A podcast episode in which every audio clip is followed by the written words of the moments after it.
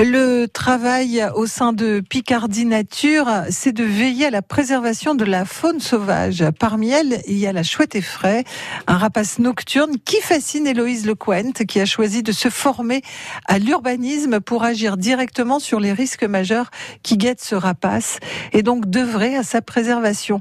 Les chouettes nichent dans des habitations, églises, abbayes, châteaux ou maisons individuelles, mais ce qui n'a pas toujours été le cas. Elle nichait dans les arbres mais elle a évolué en même temps que nous.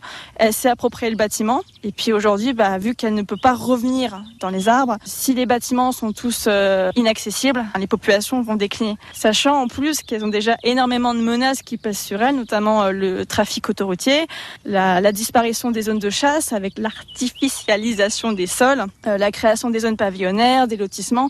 Tout ça engendre une cumulation de menaces qui fait qu'on pense que l'espèce va disparaître d'ici quelques décennies. Quoi si on fait rien.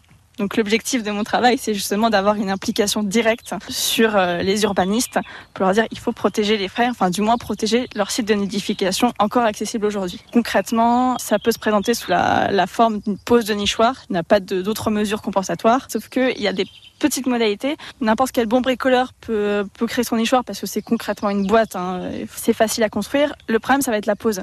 Parce que si on se retrouve euh, euh, à poser un nichoir dans un territoire où il y a une route à proximité, c'est-à-dire à moins d'un kilomètre cinq euh, du, bâtiment, on est quasiment sûr que les effraies vont se faire écraser en sortant du nid. Et il faut savoir aussi euh, orienter le nichoir, parce que l'effraie est un, oiseau qui a un domaine vital, c'est-à-dire une zone de chasse très très restreinte, un kilomètre cinq, c'est vraiment très très peu, jusqu'à 3 km euh, si elle ne trouve pas assez de nourriture mais on peut pas se permettre d'avoir des, enfin, des menaces sur ce territoire-là. Donc euh, il faut quand même savoir orienter le nichoir de manière à ce qu'il y ait quand même ce qu'on appelle un succès reproductif. Donc euh, il y a un envol des jeunes à la fin de l'été. Mais euh, si on peut garder un site naturel, c'est encore mieux.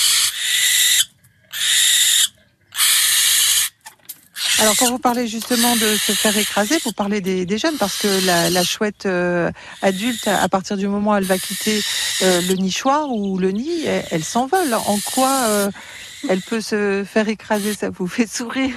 Oui, ça me fait sourire parce qu'en en fait, on a tendance à dire que plus les adultes se, se sont aguerris, mais c'est pas vraiment ça. En fait, ce qu'il faut comprendre, c'est que le bitume est un endroit qui est chaud la nuit et que les micro-mammifères, enfin les rongeurs, vont avoir tendance à euh, rester au bord des routes pour manger. Forcément, les chouettes vont voir les rongeurs, vont plonger à pic et bam, voilà, crash contre la voiture et euh, ce qui explique la mortalité assez importante.